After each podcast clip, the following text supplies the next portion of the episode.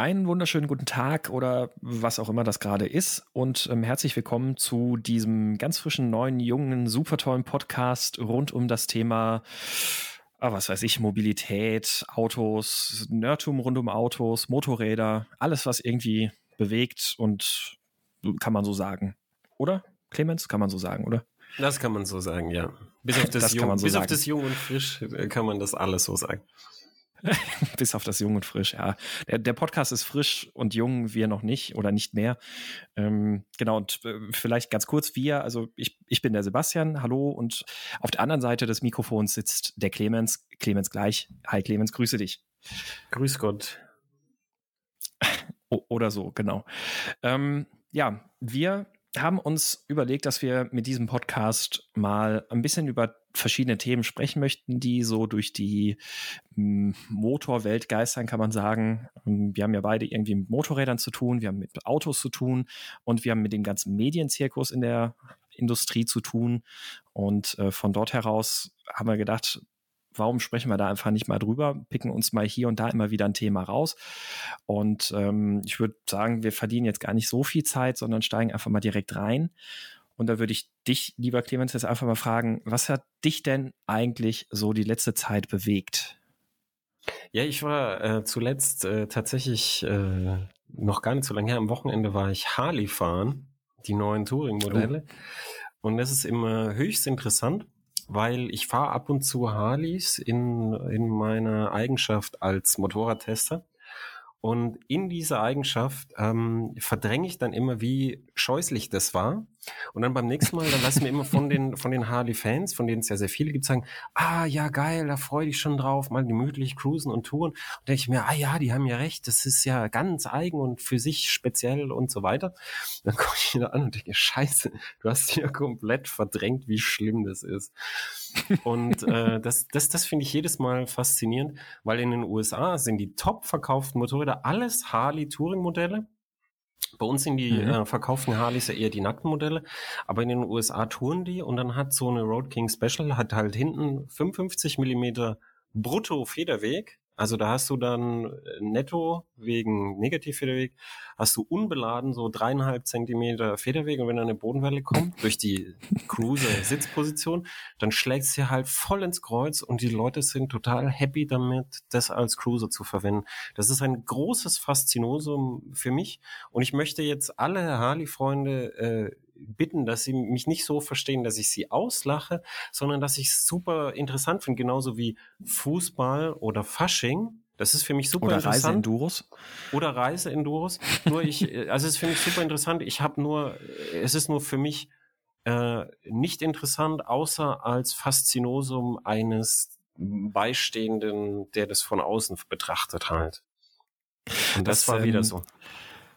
Okay, also das, das war dann einfach die gesamte Harley Davidson Modell, also Touring-Palette, die da zu fahren war. Also ich bin genau. gerade auf der Website hier Road King, Electra Glide und Street Glide und Road Glide und genau die, die ganzen die ganzen neuen Touring-Modelle. Oh oh, wir haben ah, eine eine äh, hier World First äh, Dings da da. Äh, jetzt jetzt habe ich den, ich habe einen NDA einen versprochen, dass ich nicht verrate, aber jetzt darf man es verraten.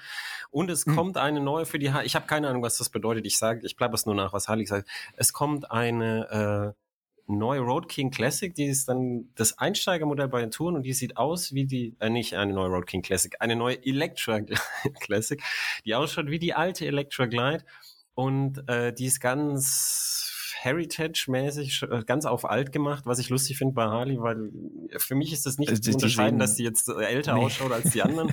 für mich schauen die alle alt aus. Um, ähm, und die hat einfach nicht Harleys Boombox Infotainment System, sondern stattdessen ein Handschuhfach und dafür kostet sie weniger. Und das wird wird ganz schmackofatz lecker angemacht sein für die Harley-Freunde. Wie gesagt, schlagt mich nicht, ich habe keine Ahnung, ob das toll ist für Harley-Leute oder ob sie es scheiße finden, so wie die V-Rod. Alles, was ich toll Eine. finde bei Harley, alles finden die Hardcore-Harley-Leute scheiße. Ich finde die Livewire geil, geht gar nicht. Ich fand die V-Rod mit dem wassergekühlten 60 Grad V2 geil. Harley-Leute sagen, geht gar nicht. Ich hab, war immer ein Freund von der Sportster, weil das noch so das kompakteste und leichteste Motorrad bei Harley ist. Geht auch gar nicht in der deutschen Harley-Gemeinde. Sportster, so ein Scheiß. Ach, okay, Sportster, Mädchen, ja, das war auch ja, die einzige Mädchen Harley, wo ich besser gesagt hätte, mh, kann man machen, aber. Nee, also, ist für okay. Mädchen, Aha. Studenten und Frauen und ah, überhaupt äh, Leute, die okay. halt keine Ahnung haben. Hm. Okay. Um, na gut, aber ich, gut, da sind, da sind wir ja eh so Ausnahmefälle. Du fährst ja eh ein Mädchenmotorrad und äh, also von daher. Das oder? stimmt. Die, die, de, deine Duke ist doch, ist so, äh, hätte ja auch gerne so am Stammtisch gesagt, ach, dieses Mädchenmotorrad, so klein und ja, leicht. Ja, ich hab, ich Aber hab, da überwiegt ich dann trotzdem Mädchen, diese Racing Heritage, oder? Nee, ich habe ich hab ja vorher eine normale Duke mit 68 gehabt. 96 Duke. Mhm. Und jetzt habe ich eine KDM 96 ah. Duke R von 2016 mit 75 PS. Und ich glaube, wenn man R hat, mhm. dann, dann ist man zumindest schon im, im metrosexuellen Bereich. So, mhm. damit würde ich behaupten. Ja, sehr schön, sehr gut. Ähm, ich finde das, also ich kann mir ehrlich gesagt irgendwie so, dass diese ganze Harley fahren, ähm, also überhaupt Chopper fahren, finde ich irgendwie also ich habe es ja noch nie gemacht. Ich habe ja meinen Motorradführerschein jetzt erst faktisch eigentlich so seit August letztem Jahr, aber jetzt irgendwie 12.000 Kilometer runter und ich kann mir das noch überhaupt nicht vorstellen, wie das ist zu fahren, wenn die Füße quasi auf, auf selben Abstand sind wie, wie die Arme oder die Hände äh, und dann auch diese, diese Position, diese Haltung, dass die Arme die ganze Zeit so hoch hängen, da denke ich mir die ganze Zeit, das, äh, das, ich weiß nicht, da, da schlafen dir doch die Hände ein, oder nicht? Nee, das, das, ist, das ist das kleinste deiner Probleme, dass du irgendwie die Hände einschlafen. Das, äh, okay. Nee, aber du, du, ich, ich, ich weiß gar nicht, wo ich anfangen soll, wenn du halt gewohnt bist. Es gibt ja auch Leute, die diese Tourenschiffe dann von Honda oder BMW fahren, so K1600 mhm. GT und so. Das sind ja auch riesige Tourenschiffe. Ähm, aber die haben halt äh, ein, ein Fahrwerk und ein Rahmen. Also die Harley hat also so Lakritzstangen da irgendwie, die sich dann so schön verwinden. Wenn du richtig schnelle Kurven fährst mit dem Teil, dann, dann, dann, dann fängst du an zu schwimmen vorne rum, denkst, oh, ich halte den Lenker zu fest, wie es manchmal ist, lässt den Lenker ganz laufen. Also, nee, das liegt nicht an mir, das schwingt sich schon selber so auf, so.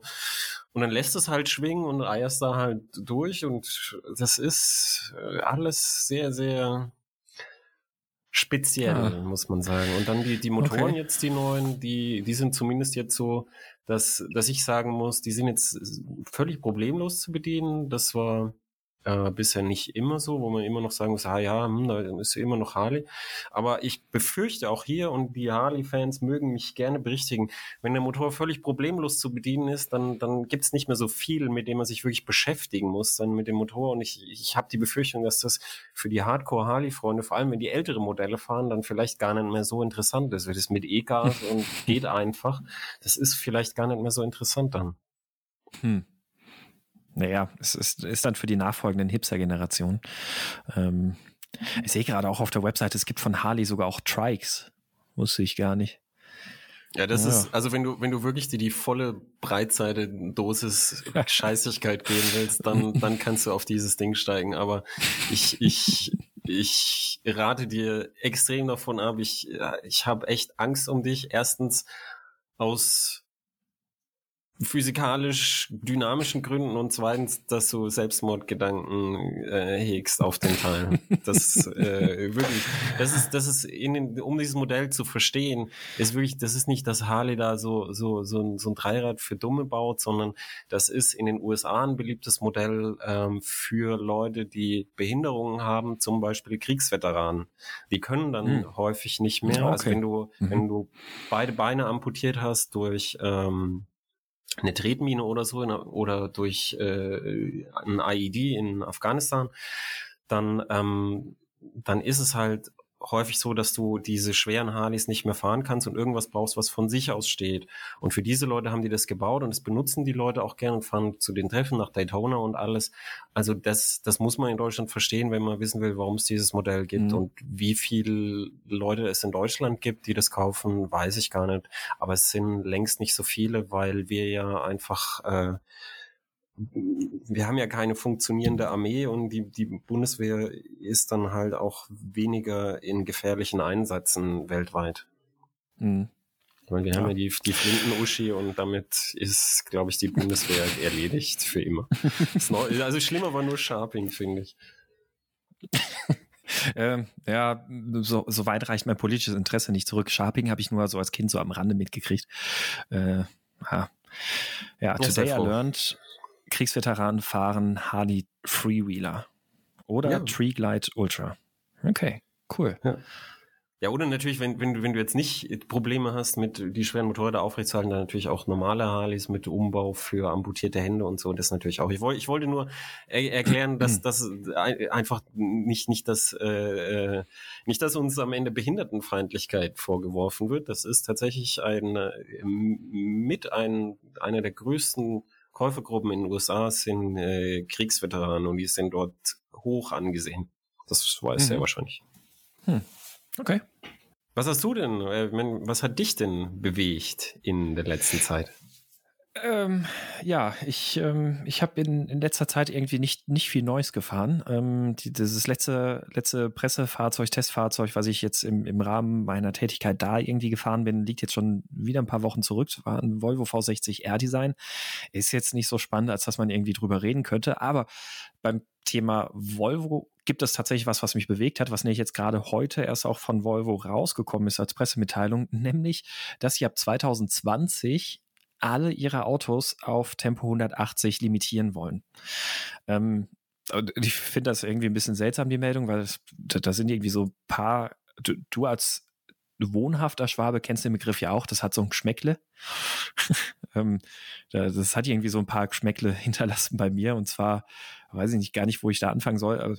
Das, das erste ist ja mal, ähm, ja 2020 und Volvo, wer das vielleicht ein bisschen verfolgt hat, dem klingelt da im Hintergrund so irgendwie diese Aussage, ab 2020 wird in einem Volvo kein Mensch mehr sterben. Das ist so das Ziel, dass sie sich ja irgendwie aufgebürdet haben. Und, ähm, Ach so, ich, ich, dachte, ich dachte, sie haben die 180, weil sie gedacht haben, aber ah, bei den Elektroautos brauchen wir noch eine gute Ausrede, dass sie langsamer ja, ja. fahren als die anderen. Das, das, das, ist dann mein zweites Geschmäckle. Also der erste Punkt ist, ähm, irgendwie hat mir das gezeigt, dass sie, dass sie gerade verzweifelt nach weiteren Möglichkeiten suchen, dass sie dieses Versprechen, diesen Check, den sie da ausgestellt haben, auch einlösen können. ähm, so, mh, hm, ab 2020 stirbt niemand mehr in einem Volvo. Ja. Ach, Kacke, funktioniert ja doch alles nicht und autonomes Fahren ist noch nicht so weit. Ja. Hm, außerdem, außerdem ist, ist ja auch, wenn, ist ja auch ein bisschen schwierig zu sagen, keiner stirbt in dem Volvo. Wenn, wenn, wenn der Volvo jetzt, sagen wir mal, auf der Autobahn 30 kmh fahren würde und jemand detoniert mit 300 kmh hinten rein, dann stirbt ja trotzdem jemand in dem Volvo. Das mhm. ist halt, weißt du, man hat ja nicht alles allein im Griff. Das zeigt auch, diesen, diesen Irrweg, den Volvo da einschlägt, weil wenn sie die Autos nicht auf 180 begrenzen würden, sondern die einfach ihre 240 fahren lassen, dann ist die relative Aufprallgeschwindigkeit von dem Auto, das mit 300 hinten drauf fährt, ja viel geringer, als dass es ein Problem wäre. Hm? Ja, das ist, das ist richtig, aber was ich mir, was ich mir überlege, das ist, das ist formal mathematisch richtig. Es ist ja. ethisch nicht richtig, was du sagst. Und wenn ich meine Hupe schon hätte, würde ich sie dir jetzt geben. Ähm, also Erklärung, wir, wir haben uns überlegt, ob wir uns Hupen kaufen aus, aus China und uns, damit wir uns Hupen geben können am Mikrofon. Ähm, mhm. Aber das, das andere, was ich mir überlegt habe, wieso 180? Das habe ich mich wirklich gefragt, weil ähm, die Unfälle, die tödlichen Unfälle, die passieren bei Geschwindigkeiten jenseits von 180 kmh, sind extrem mhm. selten. Also die meisten tödlichen Unfälle passieren auf Landstraßen. Ne, und zwar nicht bei 180 mhm. und nicht bei 160, sondern halt bei Landstraßengeschwindigkeiten. Das heißt, die, die irgendwie, die, die gesamte Aussage hat mich mit vielen Fragezeichen zurückgelassen. Ja, also zumal die meisten, die meisten ähm, Volvo eigentlich eh nicht wirklich schneller als 200, 220 irgendwie rennen, weil das ja alles irgendwie solche großen Schiffe sind, die dann mit ihren zwei Liter, vier, Vierzylinder sowas von dermaßen am Hecheln und am Röcheln sind, dass bei den 20 Liter, die da so dann pro 100 Kilometer durchlaufen, gerade so die 210 irgendwie geknackt werden. Ähm, deswegen verstehe ich das auch nicht so ganz. Aber ich habe ich hab noch einen äh, anderen Aspekt außer die Elektroautos, mhm. nämlich ähm, wenn du die, die Belastung durch Geschwindigkeit, die steigen ja im Quadrat und teilweise im Kubik für die mhm. Bauteile. Und Richtig. du hast zum Beispiel bei AMG hast du es äh, lange Zeit gehabt, dass du kostenlos sagen konntest, nehmt mir bitte die Sperre auf 250 raus. Das war kostenlos, aber du bist da hingegangen und die haben das in der Werkstatt gemacht, weil die nicht nur die Sperre elektronisch rausgemacht haben, sondern die haben auch ein paar Chassiteile äh, verändert mhm. und haben dir ein paar verstärkte Chassiteile gegeben. Und es war eine lange Zeit lang kostenlos, weil es nicht so viele wollten. Aber als sich das rumgesprochen hat und das halt jeder machen musste, schon allein aus Prestigegründen, ähm, da hat AMG dann irgendwann ist diese Kalkulation nicht mehr aufgegangen und haben gesagt, es kostet jetzt halt irgendwie einen Betrag. Ja. Ähm, aber es, es kostet halt Geld, ein Chassis für höhere Energien auszulegen. Und äh, da, da geht es ja häufig von 250 auf 270 oder so. Das ist nicht so viel, aber die Energien sind halt höher. Und genauso ist es von 180 auf 240 ist ja eine riesengroße Erhöhung der Energie, die mhm. du berücksichtigen musst. Und ich glaube, ich unterstelle Volvo, außer oh, Sicherheit und so, dass man da halt auch eine schöne Quelle des Geldsparens äh, hm. zu finden hofft. Das, das ist eine interessante Theorie. Erinnert mich ein bisschen an äh, die Zeit, bevor der Ford Mustang, also das die, die aktuelle Baureihe, ähm, die kannst du ja ganz normal hier in Europa bestellen und dass die Generation davor, die man noch nicht in Europa kaufen konnte, da war das so, wenn du so einen Sechszylinder Mustang gekauft hast, die sind begrenzt gewesen auf, jetzt nagel ich mich nicht fest, ich glaube 160 oder 180 kmh, was ja so in den USA für die, die Highway-Fahrerei irgendwie reicht. Und dann gibt es ganz viele Leute, die, die sich so einen Mustang importiert haben, so einen Sechszylinder-Mustang, was eh schon fraglich ist, warum man das macht, aber gibt es offensichtlich diese Menschen, die das tun. Dann die Geschwindigkeitsbegrenzung ähm, dann aufgehoben haben, äh, die Abregelung. Und äh, dann hast du massenweise Probleme mit zerfetzenden Kadernwellen. ja, aber das ist, genau, das ist genau ein, eins von den, von den Teilen, weil die läuft ja dann äh, eine lange Zeit auf der Autobahn unter ja. der höchstmöglichen Belastung, dass die volle Leistung auf die Kardanwelle kommt bei hoher Drehzahl. Mhm. Und dann, dann, dann, dann ist halt das in der Auslegung, wie die das berechnet haben, ist das halt nicht so. Und, und Ford ist ja von Anfang an seit Henry Ford dafür bekannt, dass wenn ein Teil so, so dimensioniert ist, dass das nicht kaputt geht über die Lebenszeit, dass es dann sofort niedriger dimensioniert wird, damit man mehr Geld verdient. Das war Henry Richtig, Ford, ja. so war Henry Ford von Anfang an. Ja, ähm, äh, hat man beim letzten Fokus er ist ja auch gesehen. Also der, der lief ja auch so hart auf Anschlag. Ähm, aber ich glaube tatsächlich, also meine Theorie wäre ja am ehesten, dass diese Volvo-Meldung irgendwie nichts anderes ist als ein PR-Gag. Ähm, ich weiß nicht, ob du dich noch erinnerst, vor zwei Jahren oder sowas, haben die auch so eine Pressemitteilung irgendwie rausgeschickt, die dann so von allen Medien missinterpretiert und groß mit der Überschrift verkündet wurde, Volvo schafft den Verbrennungsmotor ab. Ähm, und eigentlich ja, stand ich gelesen. Und eigentlich stand ja nur dahinter, ab 2019 oder 2020 gibt es halt irgendwie einen Elektromotor in jedem Volvo, was teilweise halt auch einfach nur ein Mild-Hybrid ist. Um, ähm, also irgendwie halt nichts, aber sie haben halt gemerkt, dass damit, also sie, die, die Meldung ging halt super durch die Medien und das hat ja dann gerade so in diese ganzen äh, Diesel-Affäre und alles super reingepasst, Dieselgate. Und ich glaube, dass sie auch jetzt nicht viel mehr damit vorhaben, als einfach nur diese Diskussion loszutreten. Also so, so ein bisschen im Schatten dieses, in Deutschland wird über Tempolimit dis diskutiert und, und, und. Jetzt machen wir einfach mal so eine Botschaft. Hm, Autos limitiert auf 180, geht vielleicht dann irgendwie die ganze, die ganze Diskussion noch ein bisschen weiter. Ja, wenn sie und, Eier in der Hose gehabt hätten, dann hätten sie halt gleich wirklich mal ähm, wirklich mal limitieren müssen. Was ist die höchste Geschwindigkeit in Europa? 140, glaube ich, in Italien. Kann die Italiener 140? Ich meine 130 ich, ist so irgendwie. Ich, ich glaube, äh, in Italien ist 140, ich weiß es nicht genau. Aber einfach mal die höchste Geschwindigkeit plus 10. Also sag, lass es 130 sein. Und dann, mhm. dann, dann, dann, dann sagt man, okay, die, die interne Geschwindigkeit, weil der Tacho ja auch vorgehen muss und so, ist, äh, ist 140 kmh und schneller fährt kein Volvo. Weil dann hättest mhm. du wirklich ähm, wirklich relevante Einsparungen an Verkehrston, wenn du einfach nicht schneller fahren kannst als 140 in einem riesigen Auto voller Airbags, wie es halt bei Volvo ist. Aber die Eier hatten sie ja dann doch nicht. Also glaube ich auch, dass da viel PR, Ökonomie und ihr Elektro, ihre Elektropläne da sind. Weil genau, für die Elektromotoren musst du ja auch dieses Einganggetriebe immer haben.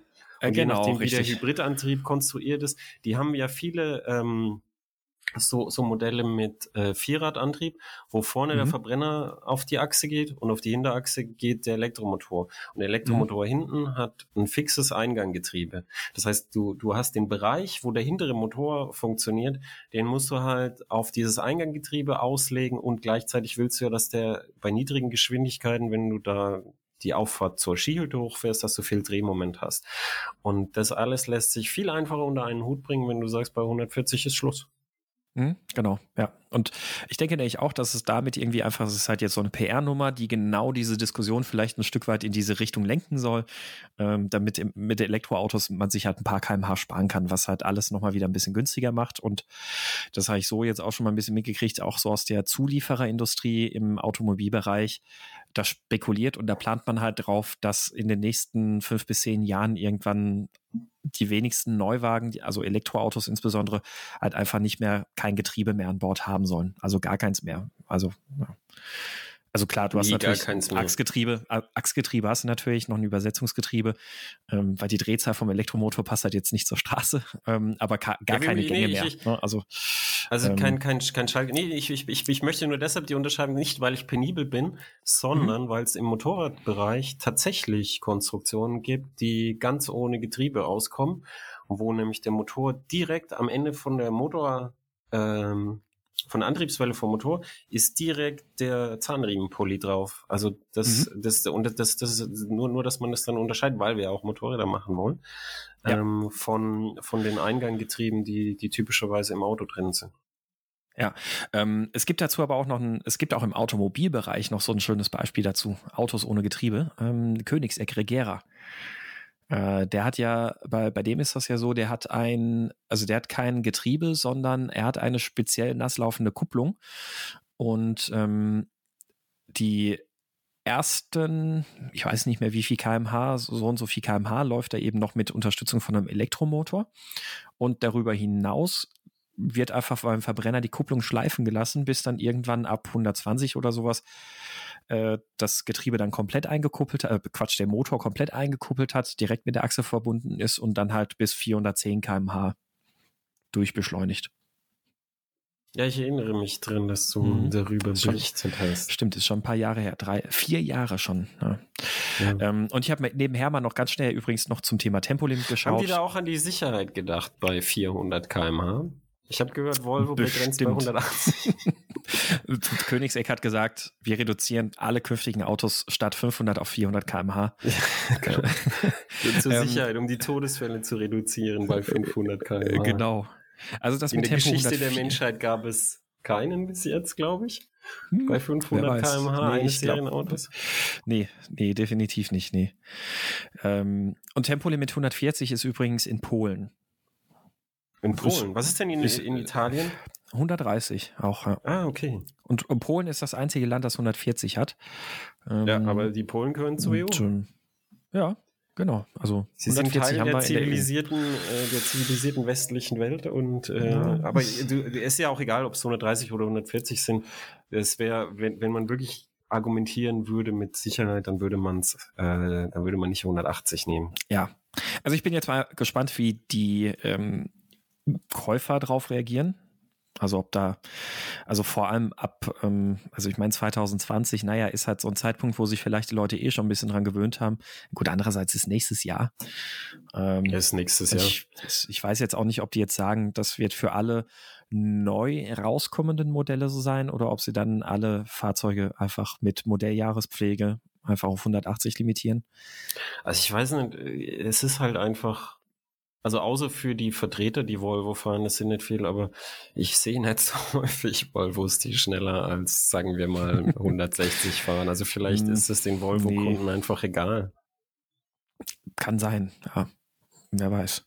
Hm. Die sagen, boah, 180, ich, ich spinne die, ich fahre doch nie schneller als 150. Weil mein äh, Autopilot oder, 130 oder Richtgeschwindigkeit. Genau.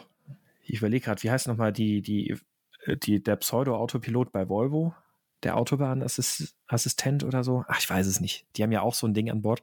Der fährt bis 130, glaube ich. Von daher ist das wahrscheinlich eh das Maximum, was die Leute fahren. Hm. Siehst du?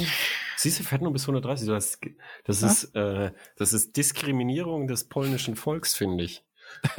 Ich, ich, werde, ich, ja. werde eine ich werde eine Beleidigtheitskampagne äh, im Namen des polnischen Volkes gegen Volvo starten, glaube ich. ja, das äh, sollten wir machen.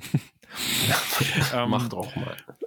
Gut, ähm, dann können wir Kommen eigentlich auch schon zu unserem wir haben ein, Hauptthema wir haben ein echtes ne? Hauptthema. Ne? Ja. Wir haben ein echtes Hauptthema und mhm. das Hauptthema, auf das wir uns geeinigt haben, sind Automessen, beziehungsweise nein, generell Fahrzeugmessen. Ja, Fahrzeugmessen, ja. Automessen würde ich es gar nicht mehr begrenzen, aber Fahrzeugmessen, ja. Und äh, eigentlich auch so ein bisschen die Frage dahinter, ob die eigentlich alle jetzt schon tot sind. Also, oder ob das, sehen wir gerade irgendwie nur noch so die, die zappelnden, röchelnden, fast leblosen Körper da am Boden liegen? Oder ja. was ist da eigentlich ich los? Ich habe hier die, die, die Theorie aufgestellt, ähm, in meinem letzten Artikel zu dem Thema, dass für den Endkunden die Messen gar nicht tot sind.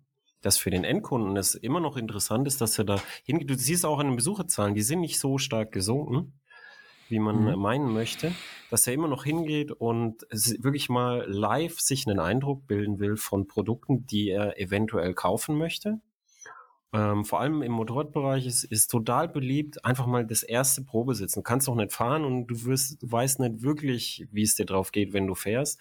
Aber so erste Eindrücke zum Beispiel, wie geht gar nicht. So meine Knie, mhm. vor allem wenn, wenn Leute lange Beine haben, große Menschen mit so um die zwei Meter und so, die haben das Typische, dass sie halt mit den Knien an so Tanksicken von italienischen Motorrädern ankommen und solche Sachen probieren die dann aus. Sondern meine These war, dass die Hersteller mehr und mehr fernbleiben diesen Messen, weil sich für die Hersteller nicht mehr lohnt. Weil für die Hersteller ist es ja möglichst vielen Leuten Bescheid sagen und in der Informationswelt, wo halt die ganze Zeit rumgeplärt wird, ist, wenn während der Messe alles zu einem Thema rumgeplärt werden, ist es für die häufig so, dass die eher so untergehen und das dann mehr und mehr Sitte geworden ist, außerhalb der Messe äh, seine Neuheiten zu zeigen und auf der Messe dann auch nochmal da zu sein, oder jetzt mehr und mehr einfach auch gar nicht mehr da sind auf der IAA und auf den Motorradmessen, auf der Intermod oder selbst auf der EICMA. Ja, das, das hat sich ja in den letzten Jahren so ein Stück weit verschoben. Ne? Also ich weiß gar nicht, welcher Hersteller da irgendwie so richtig bewusst ähm, damit angefangen hat, zu sagen, ah, wir machen unsere Weltpremiere jetzt einen Tag vor der IAA oder dem Autosalon oder was auch immer. Und, ja, ähm, stimmt, stimmt. Am dann, Anfang war es ganz knapp vorher immer, das stimmt. Ja, ja. also das, das war dann, war dann irgendwie im Rahmen der Messe dann halt nochmal so ein kleines exklusives Event irgendwie am Vorabend oder zwei Tage vorher, wo ja. dann irgendwie nee, das ich, Modell ich mein, so gezeigt wurde. Ja, aber Und, ich meine, ähm, über, das, über das hinaus war das ja dann, hat sich ja eingebürgert, dann Wochen vorher das zu machen mhm. schon.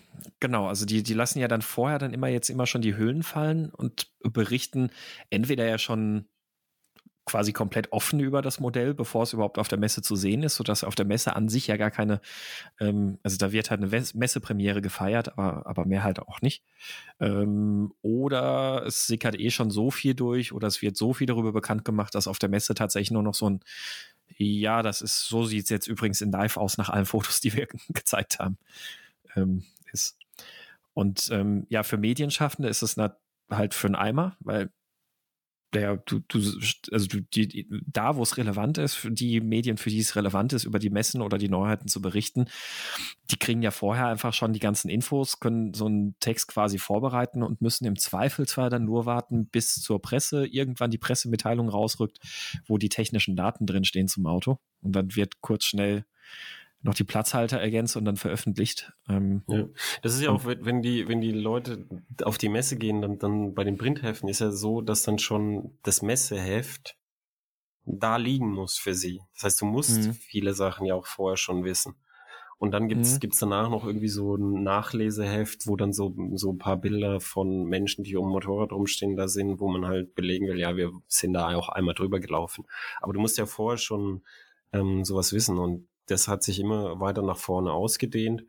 Und es ist auch tatsächlich so, in meiner Erfahrung, ich weiß nicht, wie es dir geht, aber du weißt, wenn du zu Hause bist, alles früher, als die Leute, die über die Messe hecheln. Mhm, und richtig. du hast auch deine Artikel schneller fertig. Also es gibt, ich, es gibt keinen einzigen Vorteil für Berichterstatter, wirklich da zu sein, außer den, ähm, für Häppchen. den Messen halt Nee, für den Messen meiner Meinung nach da sind. Nämlich alle Vertreter der Branche sind mal auf einen Haufen und man und kann Häppchen. sich mal persönlich treffen. Ja, aber die sind ja nicht lecker auf der Messe. Ah, VW Currywurst. Komm. Hast du die schon mal gegessen? Ja. Die ist gut. Die ist echt gut. Was? Echt? Ist die gut? ja, ich doch, spüre die, kein, ich spüre kein Verlangen nach einer VW Currywurst. nee, die ist, die ist echt gut. Aber ja, also es ist, ähm, äh, Messen sind halt optimal natürlich, um, also für Medienschaffende, um die Kontakte zu pflegen und die Leute von, von den ganzen, aus der ganzen Industrie da auf einem Haufen zu haben. Und als Medienschaffender bist du aber sonst zu Hause einfach so viel besser dran, weil du halt, ja, äh, also ich habe das, weiß nicht, in, in den letzten sieben, acht Jahren habe ich das vielleicht zwei, dreimal gemacht, dass ich mal so aktiv während irgendwelcher Messen irgendwelche Artikel rausgehauen habe. Und dann habe ich das einfach, ähm, also da, da hast du es halt so viel bequemer und gemütlicher, einfach zu Hause warten, bis da die Pressemitteilung eintrudeln. Ähm, kannst dir in Ruhe deine Informationen raussuchen, musst nicht dich irgendwie dadurch Massen von Journalisten, von anderen Leuten irgendwie kämpfen und äh, ja. ja, als Medienschaffender halt. tausendmal besser. Ja, und die Bilder, genau, richtig. Das ist dann der nächste Mist, weil dann stehst du halt, da versuchst du da ein Bild vom Auto zu schießen, was die, die, die erste, die ersten drei Stunden, nachdem das, das Handtuch vom Auto runtergezogen wurde, ist die ersten drei Stunden überhaupt nicht möglich, da ein einziges Foto zu machen, wo nicht 15 Leute im Bild sind. Ja, oder, oder ähm. wenn du dir die, die Bilder von der Pressemitteilung runterladen willst, bist du ja auf der Messe. Das heißt, alle Mobilfunkmasten Ach, und das ja, WLAN stimmt. auf der Messe sowieso ist halt, ist halt sehr stark belastet mhm. in Downstream-Richtung. In Upstream-Richtung geht's, geht's äh, interessanterweise, also häufig geht's ganz gut, zum Beispiel so Livecasten von Video geht äh, meistens oder häufig erstaunlich gut, je nachdem, wie die Mobilfunkmasten da ausgestattet sind. Aber Downstream, wo die Leute so runterziehen, ist halt, ist halt komplett verstopft. Und dann, dann, dann sitzt du halt da, dann tröpfeln da Bilder rein und so, und du, du arbeitest in so einem Kabuff hinter dem eigenen Messestand, wenn man einen hat, oder in einem Pressezentrum da, und das, das, das, das da kannst du ja nur langsamer sein. Wann bist du das letzte Mal in Genf gewesen? Ich war Oder warst du überhaupt Genf. schon mal? Ah, ah, okay. Äh, in Genf ist das nämlich so, dass äh, also Mobilfunk und Netzwerk und WLAN ist alles komplett überlastet, aber ich war auch das letzte Mal vor zwei oder drei Jahren, glaube ich, da. Und äh, der Messe-WLAN-Zugang kostet irgendwie 30 oder 40 Euro am Tag. Also völlig absurde Preise. Ne? Echt? Der Cebit damals. Ah, okay. Ja, die, die Cebit hat lange Zeit ähm, ich, ich habe vergessen den Betrag, den sie verlangen, 12,90 oder so, einfach für WLAN verlangt, weißt du, für eine Computermesse. Das war immer ein bisschen strange. Mhm. Vor allem, wenn du, wenn du halt solche, solche Messen hast, die Cebit hat, hat, ist ja, ich war H, Messen, ich war auf der letzten Cebit. Also auf der letzten, nicht auf der letzten, sondern auf der letzten, auf der, der letzten, finalen. Letzten, mh, die finalen nee, auf der, ah. auf der finalen Cebit war ich. Und da hat sie ja noch mal was versucht. Und wir reden jetzt von der Cebit, äh, nicht weil ich zu blöd bin, sie von der Automesse zu unterscheiden, sondern erstens, weil da viele Autohersteller waren. Mhm. Und zweitens, weil die Cebit was versucht hat, was viele Leute jetzt auch von den Automessen verlangen, nämlich die Leute haben verlangt, die Messe soll mehr Eventcharakter erhalten. Mhm. das hat dazu geführt, dass es bei. Warst du dort? Nee, ich hätte jetzt so eine Vermutung. Ich könnte mir vorstellen, das hieße auf der Cebit, es gibt ganz viele Bühnen, auf denen jetzt irgendwelche YouTuber Dinge live machen. Nee, nein. Oh, okay. Intel hat eine stehende Welle ähm, da angeboten und der heiße Kollege Keno hat sich falsch rum, möchte ich sagen, in einen Neoprenanzug gepellt mit seinem Bäuchlein und seinem Bart und hat sich da mit viel Spaß zum äh, Honk gemacht. Er hat, ich auch das, wie die Hadel-Leute, ist nicht bösartig. Er hat wirklich Freude dran, sich ein bisschen zum Honk zu machen vor der Kamera. Deshalb macht er das auch so gut. Er ist selbstironisch und komplett relaxed gegenüber Sprüchen über seinen Bart und hat ein ganz stabiles äh, Selbstbewusstsein. Das ist, äh, ich mag ihn sehr gerne. Auf jeden Fall ist er rumgegangen, hat alles ausprobiert. Und dann gibt's ein SAP-Riesenrad, gab's, ne? Mhm. Aus irgendeinem Grund ein Riesenrad bei SAP. Ich glaube, sie wollten einfach halt was Auffälliges haben, damit man ihren Stand gut sieht. Weil der hat ja, ich weiß nicht, wie sie das in Bezug gesetzt haben zu ihren Produkten irgendwie. Wird dir genauso schwindlig, wie wenn du ABAP 4 zum ersten Mal siehst oder so, keine Ahnung. und, ähm, und lauter so Sachen und dann abends ein bisschen Musik und hier und da. Und da, da, da hast du halt gesehen, was die Leute meinen. Und es war erstens too little too late. Also du mhm. das war halt das erste Mal, wo die CeBIT das versucht hat und du hast gesehen, was sie wollten und gesagt, ah, das könnte was werden. Aber es war too little, too late. Und zweitens hast du ein was gemerkt, nämlich dieser Event-Charakter, wie die Leute da drauf gekommen sind, dass das so sein sollte, ist, dass die einfach ähm, von Conventions, von guten Conventions gekommen sind und gedacht haben, eine Messe muss genau so sein. Und ich mhm. glaube, da ist halt eine grundsätzliche Verwechslung da zwischen einer Convention und einer Messe. Weil auf mhm. einer Convention kommen halt so komplett Gleichgesinnte zusammen. Und auf einer Messe ist das Publikum viel, viel äh, heterogener. Und du hast einfach so, so ganz nüchterne Kaufinteressen zusammen mit irgendwie jemand, der sich für Technik interessiert, zusammen mit anderen Sachen. Mhm. Warst du mal auf dem Web Summit? Ich glaube, wir haben uns mal drüber unterhalten. Wir haben, wir haben uns drüber unterhalten, aber ich bin da noch nicht gewesen, nee. Also so Web Summit, Mobile World Con Congress und sowas, alles da noch nicht dort ja, aber ich, gewesen. Ich möchte, nee. ich möchte auch wirklich den Web Summit und den Mobile World Congress in komplett diametral unterschiedliche Schubladen, weil ah. der Web Summit ist, ist wirklich so Convention und der Mobile World Congress, zu, bei dem ich deshalb nicht war, und die CES auch, das sind klassische Messen.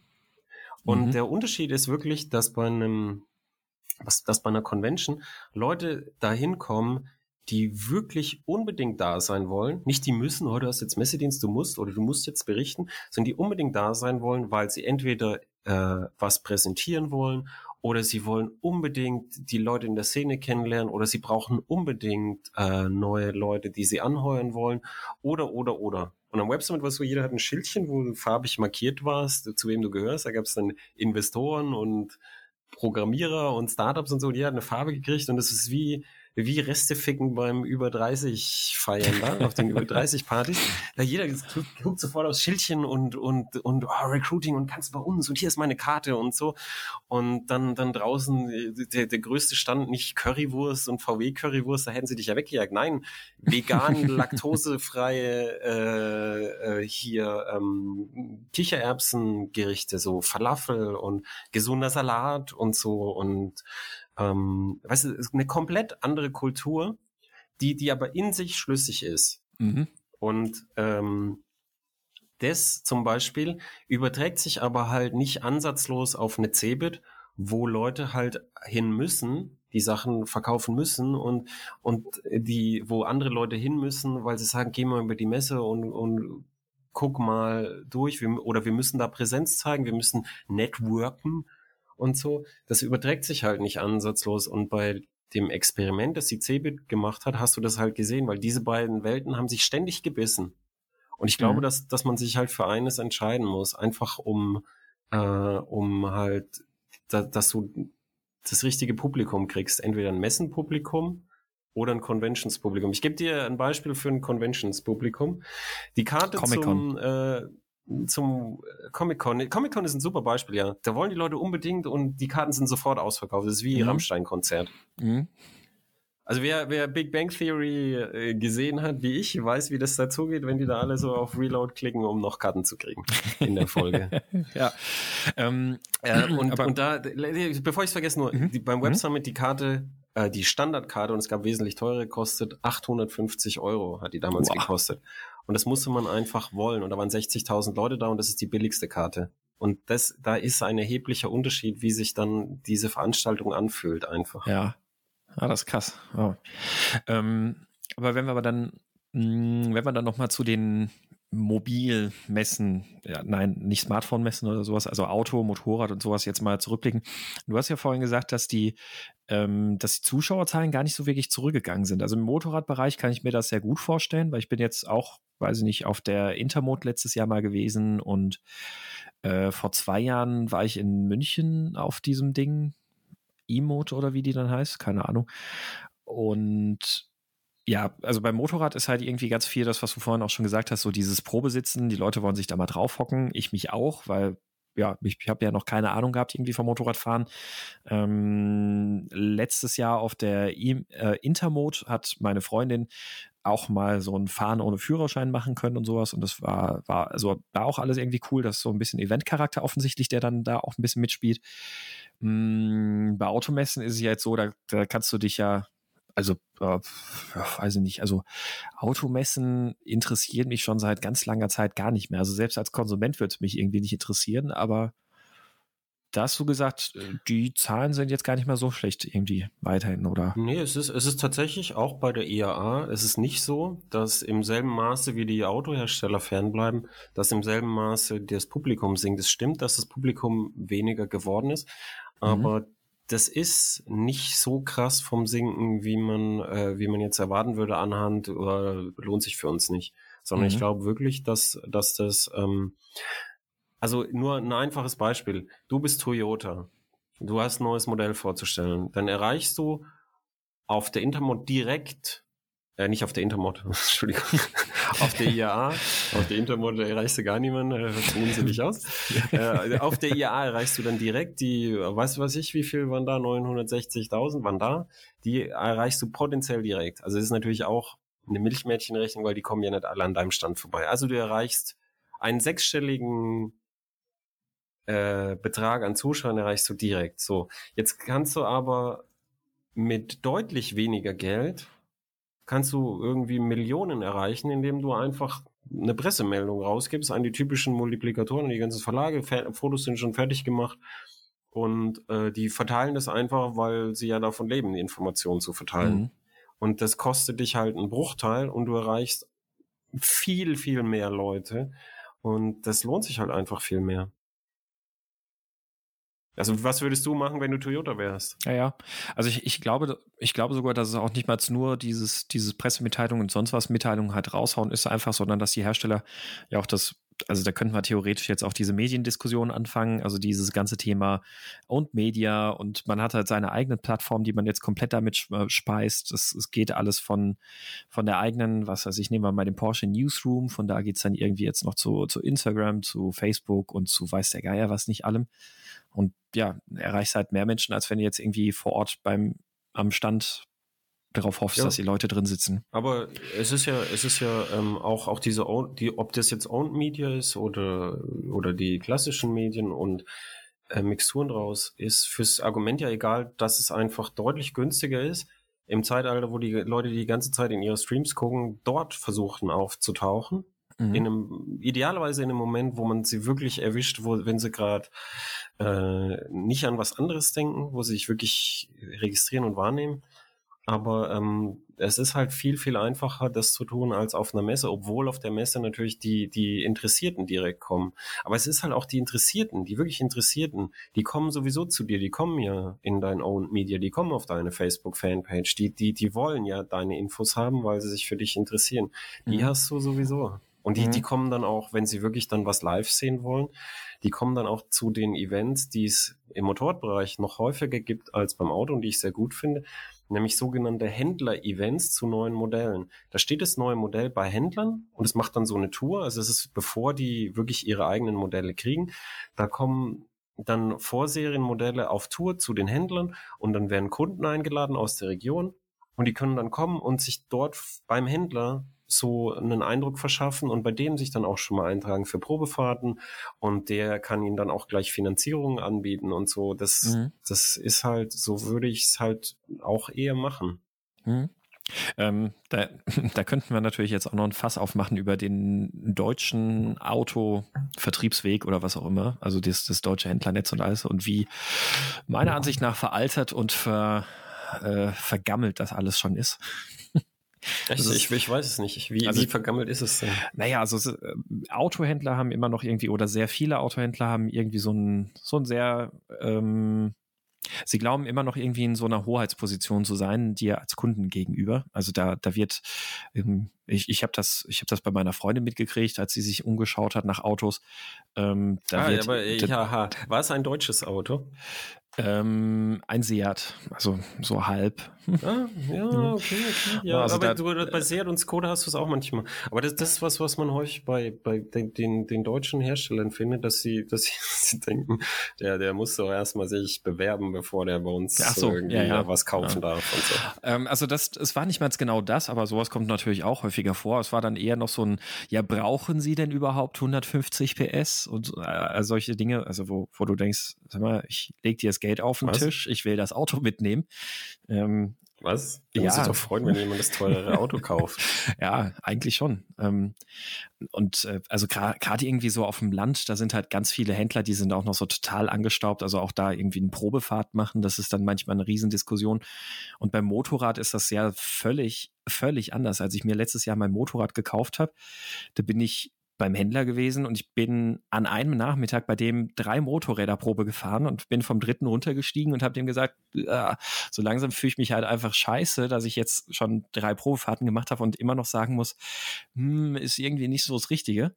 Und er sagt halt einfach, ja, aber das gehört ja dazu, sie müssen sich ja wohlfühlen. Und das. Ja, aber ich glaube auch wirklich, dass sein Händler sehr gut ist. Vielleicht, ja, aber also beim Auto. Nee, es, ist, es, ist, es, ist, also es ist hm. beim Motorrad dann deutlich besser als beim Auto, aber es gibt tatsächlich auch das Modell, dass der Händler sagt, eine Probefahrt kostet, was für sich, ein 20, mhm. irgendwie so ein Pauschalbetrag. Und du kannst auch so viele machen, wie du willst, aber es kostet halt ein 20 pro Probefahrt. Und wenn du dann was kaufst, wenn alle deine Probefahrten mit dem Kauf verrechnet, Mhm. Also das, das, das war nur, weil das hat eine Zeit lang, aber das ist auch schon fast ausgestorben. Hat halt junge, junge, junge Leute gegeben, die halt ähm, neue Motorräder fahren wollten aus einfach Interesse, weil sie halt begeistert sind für ein neues Motorrad die dann fahren wollten und das dann halt einfach gemacht haben, ohne dass sie sich das jemals leisten können. Mhm. Und um das halt zu entweder, also zu entweder die zu entmutigen oder halt, wenn sie es dann halt machen, dass es halt einfach ein 20 kostet. Und für mhm. viele Jugendliche ist das ja auch okay, wenn sie die neue XYZ fahren dürfen und ein 20 bezahlen. Ist mhm. auch okay für viele. Ja, klar. Ja. Ähm, aber dann nochmal auf die Messen zurück. Also was glaubst du, wird da in den nächsten Jahren passieren? Also ziehen sich alle möglichen Hersteller komplett zurück und es stehen, also die, die Messen gehen komplett unter Wasser oder gehen die großen Hersteller zurück und in fünf oder zehn Jahren stehen da eigentlich nur noch chinesische Modelle, die um die europäische Aufmerksamkeit buhlen? Oder geht es also einfach also weiter I have wie bisher. A dream. Ah, I have a dream. Also ich, ich muss dazu sagen, oh, ja. also ich, ich, muss dazu sagen, ich hasse Messen. Wirklich, ich habe Messen schon immer gehasst. Es gibt nichts zu erfahren. Es ist, wie gesagt, dann sind nette Leute da und dann holt man sich aber gemeinsam den Messehusten und alles hin so, oh, hoffentlich ist bald vorbei. Und ähm, ich gehe deshalb nicht auf Messen, weil das ist für mich professionell wertlos und es ist äh, in höchstem Maße menschlich, also in höchstem Maße einfach unerfreulich für mich in mhm. jeder Hinsicht. Von daher hoffe ich, dass wir möglichst wenige Messen haben, weil ich habe dann immer noch, ich sag zu jeder Messe, jeden Tag, bist du da, bist du da, bist du da, ich sage ich immer dasselbe. Ich sag, ich versuche soweit es geht, Messen generell zu vermeiden. Aber das glaubt ja keiner, da denken alle, du machst halt Witze. Und wenn es keine Messen mehr gibt, dann, ähm, dann müssen alle mehr. Also ich fahre zum Beispiel zu Zeiten der Intermod gerne in die Alpen, schöne, schöne herbstliche Alpenausfahrten. Dann müssen halt wieder mehr Motorradfahrer zu Zeiten der Intermod äh, mit mir in die Alpen fahren und dann treffen wir uns dort auf ein Bier. Das fände ich sehr schön. Ich mag euch alle sehr gerne. äh, und dann, dann müssen wir nicht uns gegenseitig mit Messehusten anstecken und drüber reden, irgendwie, wo Honda jetzt dieses Jahr geblieben ist. Also ich, mhm hoffe, was heißt ich hoffe? Es ist mir scheißegal, weil ich gehe ja nicht hin. Sollen die halt machen, was sie wollen. Ähm, aber äh, ich glaube, dass das Modell Messe an sich nicht überholt ist, aber sich halt deutlich verkleinern muss. Einfach mhm. Äh, in, in dem Bereich, wo es halt sinnvoll ist. Und wie klein, groß das dann letztendlich wird, das werden wir sehen. Wie gesagt, die Cebit gibt's gar nicht mehr, aber die CES, die ist also die verfolge ich selber schon seit den 90ern, als ich noch sehr jung war. Äh, und die gibt's halt einfach weiterhin und die war riesengroß mit den ganzen Technikthemen. Also das, man muss das einfach gucken. Das ist auch mhm. themenabhängig. Also mal gucken, wie sich es entwickelt. Vielleicht wird es ja tatsächlich so, dass die, die Automessen zum Beispiel sich alle irgendwie nur noch digitalisieren, dass die ganzen Weltpremieren irgendwie halt so kontinuierlich das ganze Jahr überlaufen und die Präsentationen und das alles sich vielleicht dezentralisiert zu solchen Händlershows und Händlertouren und sowas. Wer weiß. Ja, also ich glaube schon, dass das weitergeht. Und der, der zweite Aspekt ist, was, was ich ganz interessant fände, ähm, Conventions zum Thema Motorrad gibt's ja. Also es gibt Events, die haben einfach einen Convention-Charakter. Und ich möchte jedem ans Herz legen, äh, das mal zu versuchen, Nämlich, ähm, also es gibt zum Beispiel für die Neubärte, wie ich sie nenne, das sind Wiedereinsteiger und Neueinsteiger, die, die diesen Motorrad-Lifestyle mit so alten Kisten, am besten selbst hergerichtet und individualisiert, dann fahren sie nach Biarritz zum Wheels and Waves, das so nennt sich Festival und ist, ist genauso, das sind lauter Gleichgesinnte, das sind lauter Leute, die sind so wie du. Und du wirst da wahrscheinlich, wenn du so tickst, wirst du da eine tolle Zeit haben. Und genauso, wenn du so ein Motorradfahrer mit so ein bisschen Sportgedanken im Kopf bist, dann solltest du unbedingt mal, das muss man leider frühzeitig planen, und Sebastian, wir haben es dieses Jahr wieder verpasst. Mhm, ja. Ich möchte ich unbedingt auf die Isle of Man mal fahren. Wirklich, das ist wie ein Pilgertum für einen Motorradfahrer. Du triffst nur Gleichgesinnte. Und ich möchte einen, einen Conny zitieren, einen Wheelie Conny, der leider mit einem schweren Unfall kämpft, aber trotzdem da war. Ähm, der hat gesagt, er hat in über 30 Jahren, wo er dort war, noch nie ein Arschloch getroffen. Und das, das ist einfach so, weil, weil, wenn alle aus demselben Grund da sind und alle frustriert, yeah, endlich, endlich normale Leute so, dann, ähm, dann, dann ist es so sozial super, super schmuf und schön. Und solche Events sind gibt es einige neue. Wheels and Waves ist ja noch nicht so alt zum Beispiel. Mhm. Und viele sind halt jetzt entstanden im, im Rahmen dieser, äh, dieser Neubärte, dass halt die, die, die Wiedereinsteiger zurück zum Motorradfahren kommen, was eine schöne Entwicklung war. Also die, die, die mal aufgehört hatten, als Wiedereinsteiger zurückkommen. Und ich glaube, dass solche Conventions, Convention-artigen Veranstaltungen in Zukunft ähm, große Chancen haben, wenn jemand sich traut, sie halt zu veranstalten. Mhm. Hier Glemsegg ist auch ein Beispiel, ist bei mir ums Eck. Jedes Jahr kommen da mehr Leute hin. Mhm. Und das ist, äh, das ist eher Convention als, würde ich sagen, eher Convention als Messe, auch wenn da manche Leute halt Zeug ausstellen. Mhm. Okay, also mehr Conventions, weniger Messen.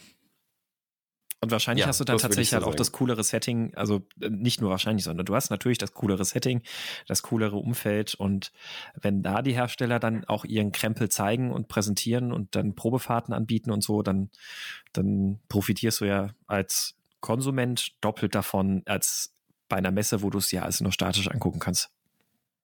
Genau. Also und, nur als Beispiel, BMW, BMW hat die, die, die, die 90 zur, zum Wheels and Waves gefahren mhm. mit so einer Gruppe, damit die einen Artikel machen, erstmal als Gruppe da irgendwie hin. Also ich war nicht dabei, aber da sind Leute als Gruppe dann dahin. Ich hasse Gruppenfahren. Ich glaube, ich bin nicht so sozial einfach. Anti-Social Media. Ähm, ja. Und dann, dann dort, dort mit den Motoren aufgestellt und dann war BMW dort und die, die, die verschiedenen Umbauteile und hat dann Fragen beantwortet so. Und das da triffst du ja auch dann die richtigen Leute. Ja, eben, du kannst ja als Hersteller bist du ja dann viel zielgruppenorientierter unterwegs eigentlich auch und zeigst halt das, was irgendwie für die Zielgruppen interessant ist und ja.